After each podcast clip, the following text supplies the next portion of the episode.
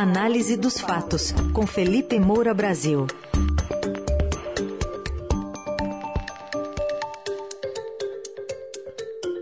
Hoje em destaque duas decisões do Tribunal Superior Eleitoral, uma que manteve a proibição de uso de imagens do 7 de setembro na campanha de Jair Bolsonaro e outra que aceitou um teste em algumas urnas eletrônicas no dia da eleição. E vamos trazer ainda mais uma reação que houve com uma, contra a jornalista Vera Magalhães na TV Cultura ontem durante um debate. Foi atacada por um deputado estadual bolsonarista aqui de São Paulo. Felipe, bom dia. Salve, salve, Raizen, Carol, equipe da Eldorado FM, melhores ouvintes, sempre um prazer falar com vocês. Bom dia, Felipe. Opa, agora sim, bom dia, Felipe. Bom, dá para interpretar essa, essa decisão do TSE como uma saída honrosa para os militares no que diz respeito às urnas?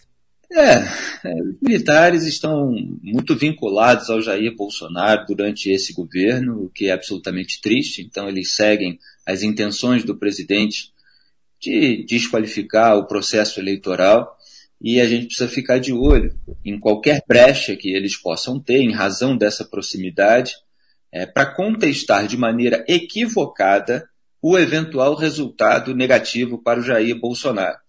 Então, Alexandre de Moraes, quando chegou a vazar uma informação de que os militares fariam uma apuração paralela, foi muito criticado por fazer concessões, há uma preocupação muito grande de que se conceda essa margem para aliados de Jair Bolsonaro causarem tumulto. É claro que o Tribunal Superior Eleitoral emitiu uma nota dizendo que aquilo não ia acontecer da maneira que foi divulgada. E agora você tem essa decisão é que é menor, é sobre teste, etc. Tomara, porque não tem todos os detalhes a respeito de como serão os procedimentos. É que seja algo muito pequeno, algo simplesmente, ah, já que vocês querem tanto, toma isso aqui, é, como uma saída honrosa, da maneira que você falou, mas sem deixar é que qualquer coisa possa ser utilizada politicamente para é, gerar uma, uma reação dos seguidores de Jair Bolsonaro contra a justiça eleitoral para dizer que a eleição foi roubada. E a maior preocupação que existe é, nesse momento no Brasil não é com um golpe de Estado, não é com o que aconteceu em 1964, é com o que aconteceu nos Estados Unidos, que lá se chama de insurreição, a invasão ao Capitólio, a sede do Congresso americano, é, no momento em que se convalidaria a, a eleição do Joe Biden. E aqui é, você tem, se não me engano, a data de 19 de dezembro, é o momento da convalidação do resultado, o momento da diplomação é, daquele que vencerá. É, se não for o Jair Bolsonaro, esse será o último momento ali para uma reação, porque a cerimônia de posse, é, no dia 1 de janeiro de 2023, ela é apenas uma formalidade é, para o presidente que já estará diplomado. Então é preciso ter muito cuidado é, no começo de outubro, no primeiro turno, é, se tiver segundo turno no final de outubro e em todos esses meses até o dia 19 de dezembro, para ver se alguma narrativa legitimada por uma autoridade pública, é, por uma autoridade militar, pode gerar o que aconteceu nos Estados Unidos. É isso que precisa ser evitado no Brasil. Vamos acompanhar tudo isso. E queria falar um pouco com você também, Felipe. É, ontem tivemos um debate entre candidatos ao governo de São Paulo. Aqui, é... Jair, queria falar da outra decisão do ah, TSE. Ah, sim, pois não, pois não. Vamos comentar então primeiro essa decisão é, que manteve a proibição, né, Felipe, do presidente Bolsonaro. Ele não pode usar na campanha imagens do 7 de setembro, quis usar o posterior, né, mas não pode. Ainda usar. que sem faixa. Ainda que sem. É, porque teve essa história também. Tira a faixa não é mais presidente, é. né? É, e os bolsonaristas ainda estão tentando é, conseguir a autorização da justiça. Espero que não consigam, porque seria um subterfúgio muito sorrateiro. É, autorização para divulgação das imagens feitas é, por outras pessoas, que não sejam aquelas feitas pela TV pública, é, pela TV Brasil, da EBC, é, esse conglomerado aí de mídia estatal, que Jair Bolsonaro disse que iria extinguir é, ou privatizar é, porque durante o governo Lula também foi usado para propaganda lulista, como agora ele usa para propaganda bolsonarista, e ele é, cometeu esse estelionato eleitoral de manter a EBC com a TV Brasil e ainda usar a seu favor. É, então, houve essa proibição da divulgação oficial pela campanha do Jair Bolsonaro das imagens feitas pela TV Brasil. Ele tenta ainda que as imagens feitas por celulares, é, dos seus apoiadores, pela sua própria equipe, que elas possam ser divulgadas na sua campanha. É bom deixar claro, é, porque ninguém pode ser ingênuo, que essa proibição é do uso oficial pela campanha do Jair Bolsonaro. Então, é, o, o que vai ser exibido na TV, principalmente no horário eleitoral gratuito, é, não pode trazer esses componentes do que aconteceu é, no dia 7 de setembro. Agora, que a militância, que os ativistas, que os eleitores é, que participam ali ativamente da tentativa de persuasão do resto do eleitorado, que eles já usaram, estão usando e vão continuar usando, não resta a menor dúvida. Sempre com os recortes de interesse, conforme a conveniência, eventualmente é, com algum tipo de manipulação de conteúdo.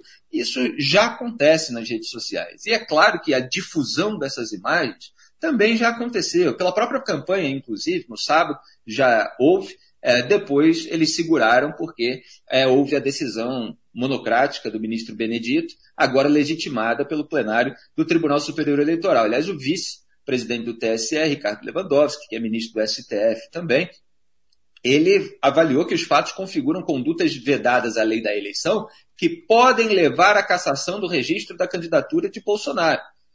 Só que isso só aconteceria no final do processo, e é claro que a justiça, com todo o cálculo político em razão desse momento, com toda essa leniência que houve com o comportamento de Jair Bolsonaro, vai deixar essa decisão final do processo para depois da eleição. E se o Bolsonaro ganhar, provavelmente, dificilmente vai é, ser tirado do posto porque considerado inelegível, porque atuou com uma concorrência desleal, mas se ele perder, eventualmente pode ser discutida uma inelegibilidade, uma punição.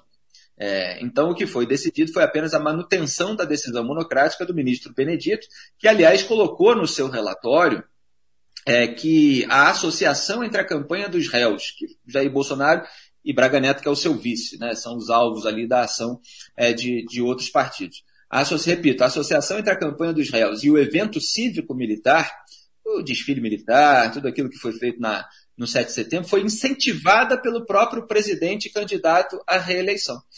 E, de fato, foi. É, ele usou a máquina pública.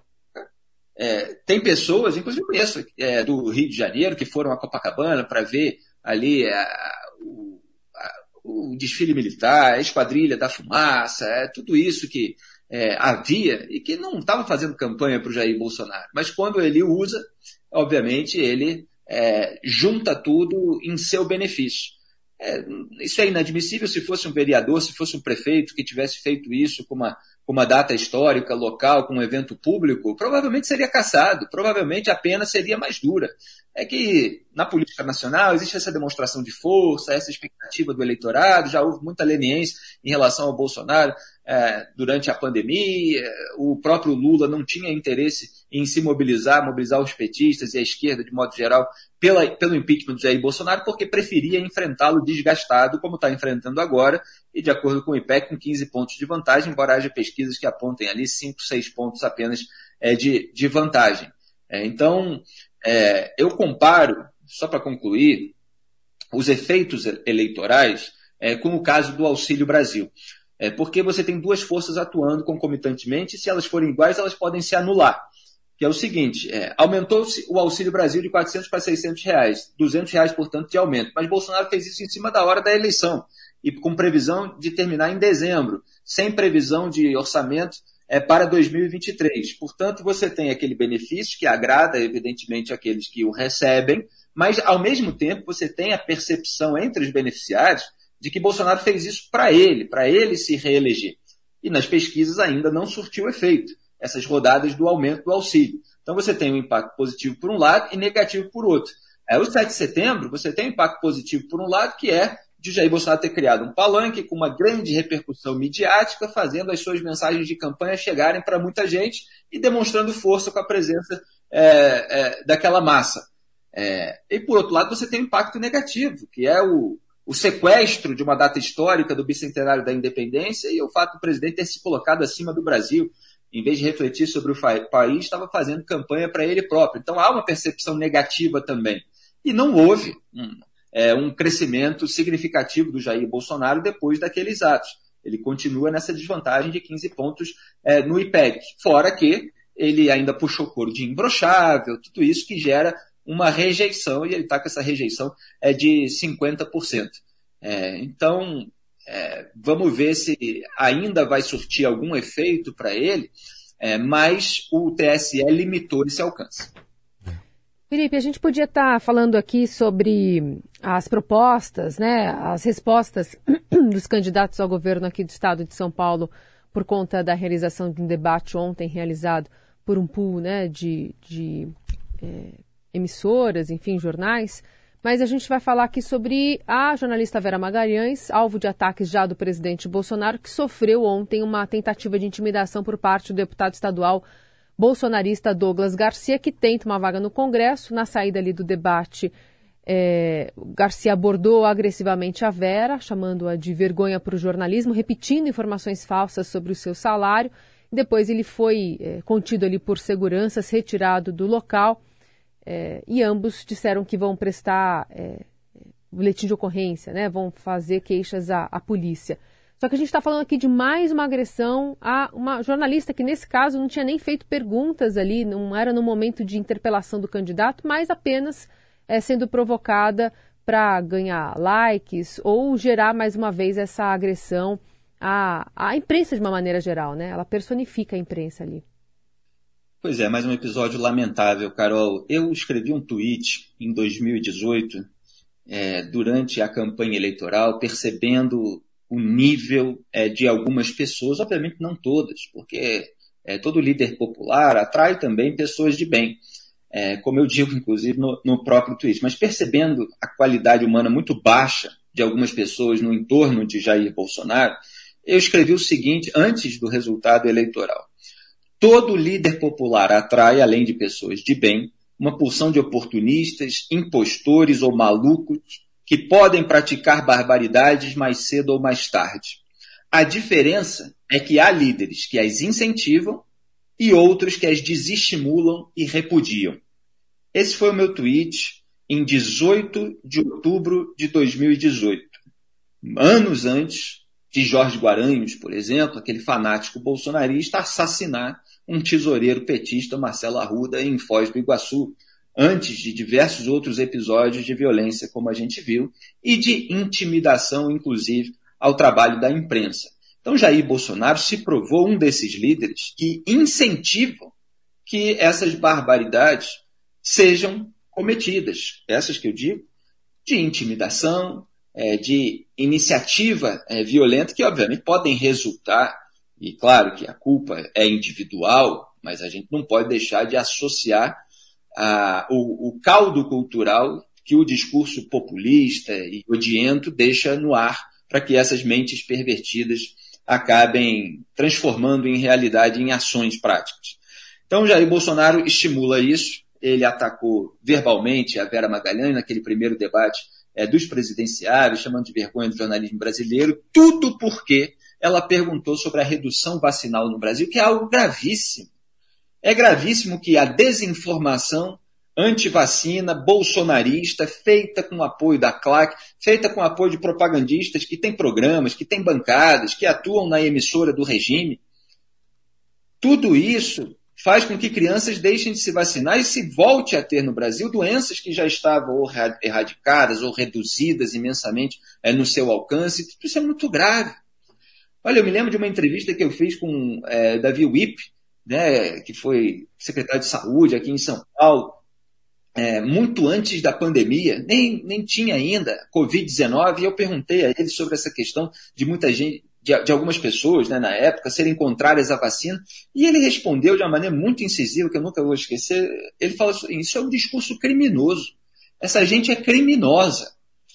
E aí veio a pandemia e, mesmo assim, houve toda aquela desinformação a respeito de vacina, da qual Jair Bolsonaro não se arrepende. Ele, na véspera da eleição, disse que se arrepende de ter dito, ah, não sou coveiro e tal, mas se arrepende de ter recomendado cloroquina, é, medicamento ineficaz contra a Covid-19. Muito bem.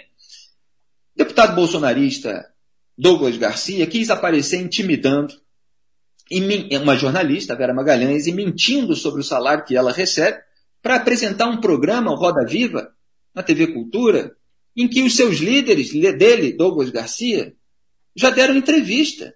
Jair Bolsonaro deu entrevista à Roda Viva em 2018, Tarcísio Gomes de Freitas deu entrevista agora, em razão dessa corrida eleitoral de 2022.